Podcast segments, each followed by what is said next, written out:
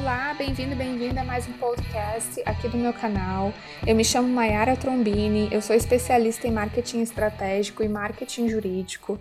Se você ainda não me conhece, acesse meu site mayaratrombini.com.br e me acompanhe nas redes sociais, pois eu disponibilizo muito conteúdo para o jovem advogado e para escritórios de médio, pequeno e grande porte. O conteúdo de hoje eu trago uma entrevista com a doutora Helena Argente, que é advogada é pós-graduada em Direito Material e Processual do Trabalho e é mestranda na Universidade de Oslo, na Noruega, além de ser sócia do escritório Argente Tavares Advocacia. No assunto de hoje, nós vamos falar sobre a retomada pós-pandemia, empregador versus empregado, o que muda.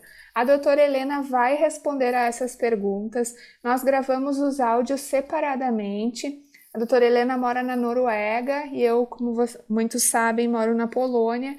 Então você vai escutar aqui um podcast com gravações separadas, mas preparamos um conteúdo muito interessante para você.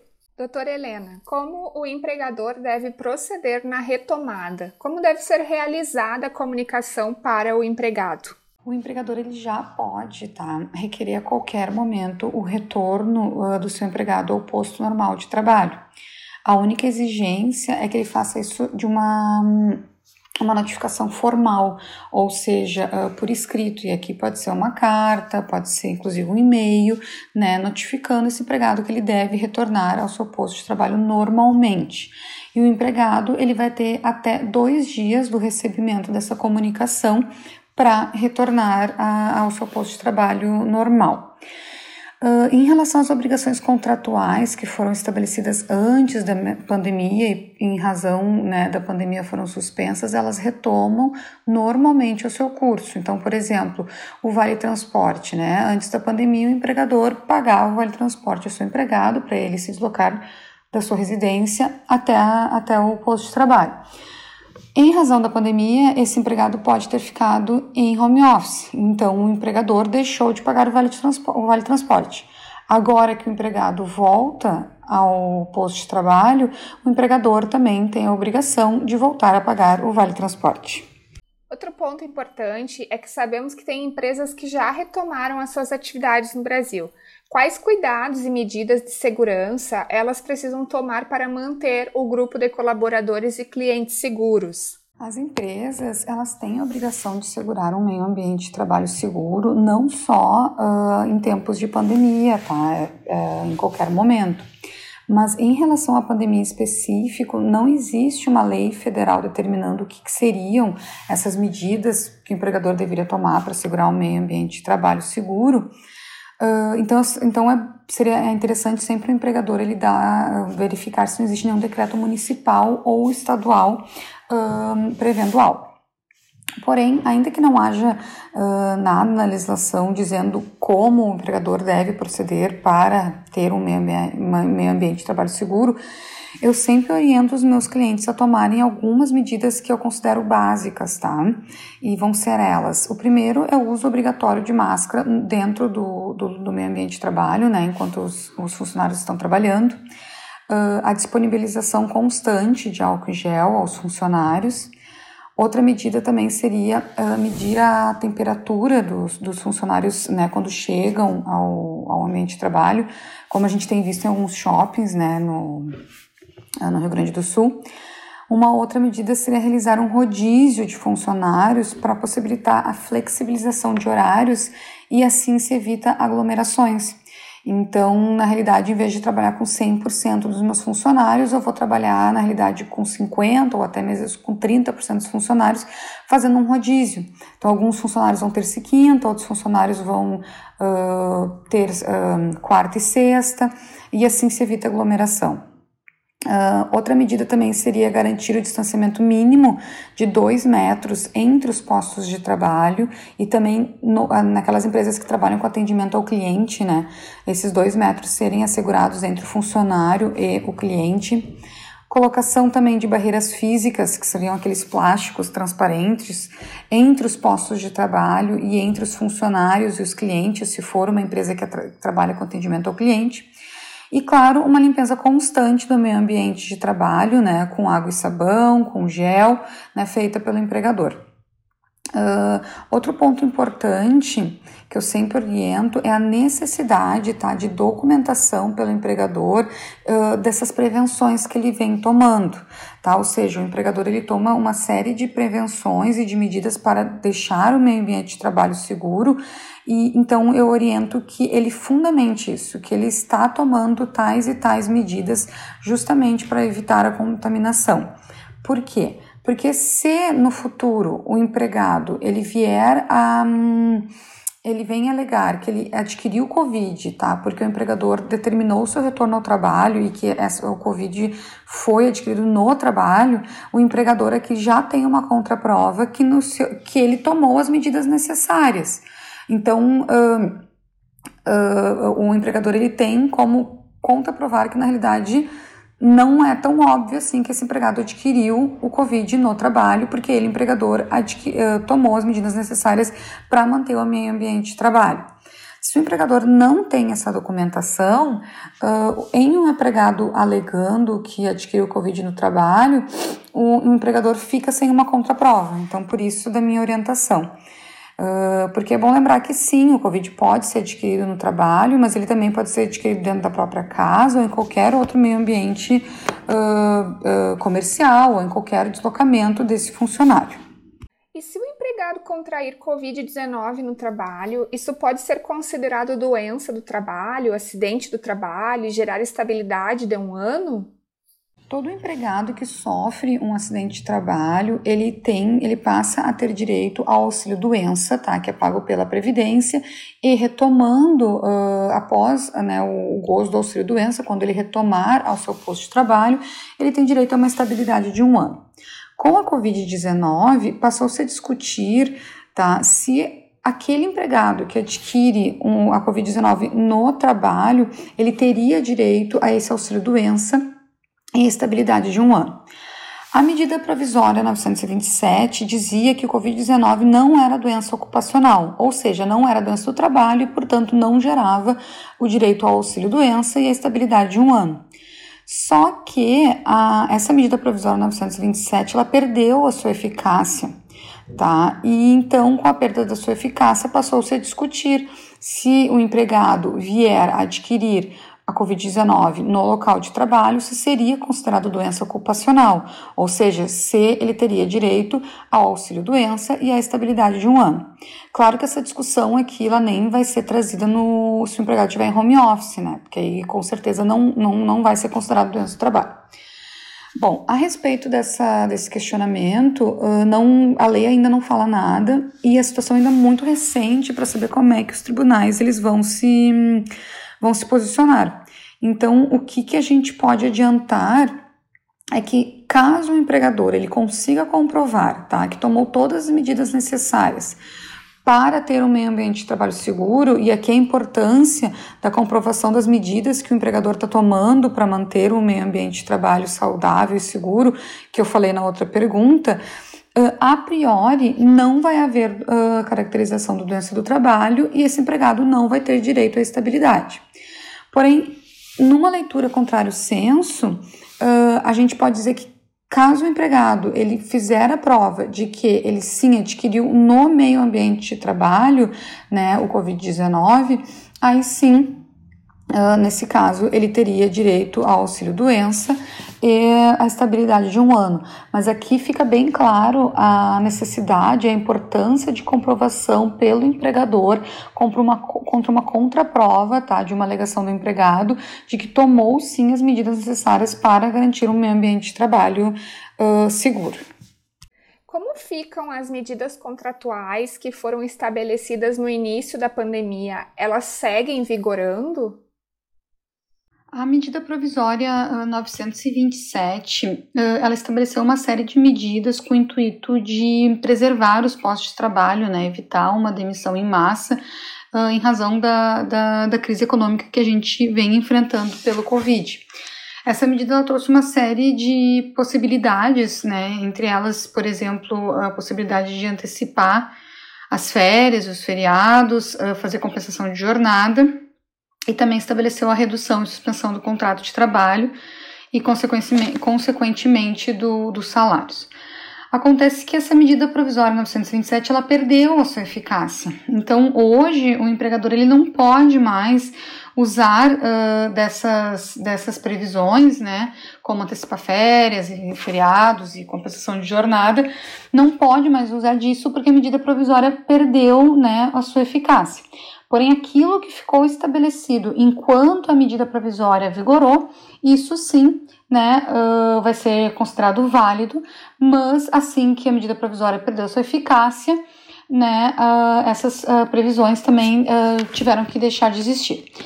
A exceção aqui vai ser para redução e suspensão do contrato de trabalho e, consequentemente, suspensão e redução do salário, porque essas previsões além de terem sido previstas na medida provisória 927, que não mais vale, foram também previstas na medida provisória 936. E essa última medida provisória foi convertida em lei, a Lei 14.020 de 2020. Uh, então, como uh, a suspensão e a redução do contrato de trabalho e, consequentemente, né, dos salários uh, estava previsto na medida provisória 936, que foi convertida em lei, o empregador ainda pode fazer uso né, dessas, dessas previsões, porém vai poder fazer uso da redução e suspensão do contrato de trabalho tão somente até dia 31 de dezembro desse ano, tá? É isso que prevê a lei que eu, que eu acabei de, de referir. E se o empregador adotou alguma das medidas estabelecidas na MP 936, que permitia a redução ou suspensão da jornada de trabalho, do contrato de trabalho durante a pandemia. Como fica após o retorno? Os empregados uh, que tiveram os contratos suspensos ou reduzidos, né, em razão da. e, consequentemente, os salários suspensos e reduzidos em razão da aplicação da medida provisória 936, ao retomarem os postos de trabalho, eles vão ter todos os seus direitos e condições uh, restabelecidos. Então, por exemplo, ah, um empregado que recebia adicional de salubridade, que teve seu contrato suspenso. Ah, ele ficou em casa, então, portanto, ele não estava sujeito a, a, situações insalubres. Durante a suspensão do contrato de trabalho, ele não recebeu o adicional de insalubridade. Mas no que esse empregado retornar ao, ao seu posto efetivo de trabalho, ele automaticamente passa a receber novamente o seu adicional de insalubridade, tá? Uh, a dúvida aqui um, vai gerar, vai ser em respeito, em especial ao 13 terceiro e as férias, né? Ainda mais agora que a gente está se aproximando de dezembro. Uh, no que diz respeito ao 13 terceiro uh, e, a, e, e, a jornada reduzida, ou seja, aquela jornada que foi reduzida e, consequentemente, o salário também foi reduzido, esse 13 terceiro, ele deve ser calculado com base na remuneração integral do empregado, ou seja, aquela que era concedida antes da redução, tá? Então, assim, então, uh, ainda que o empregado ele esteja com seu contrato de trabalho uh, reduzido e, consequentemente, uh, com seu salário reduzido, o seu 13 terceiro vai ser pago de forma integral. Tá? Agora, em relação ao 13 terceiro e os contratos suspensos e que consequentemente tiveram salários suspensos é diferente, porque o período que o empregado ele não trabalhou ele não vai ser considerado no cômputo uh, para concessão do 13 terceiro. Então, o benefício aqui natalino, 13 terceiro, ele pode ser a pago a menor. Então, por exemplo, o contrato de trabalho, ele vigorou de janeiro a dezembro. Então, esse empregado, a priori, ele teria direito a um 13 terceiro integral.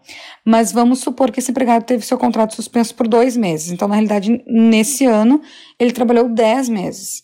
Então, eu vou pagar o 13 terceiro considerando apenas esses 10 meses. O 13 terceiro, ele vai ser proporcional, ele vai ser menor do que um 13 terceiro integral.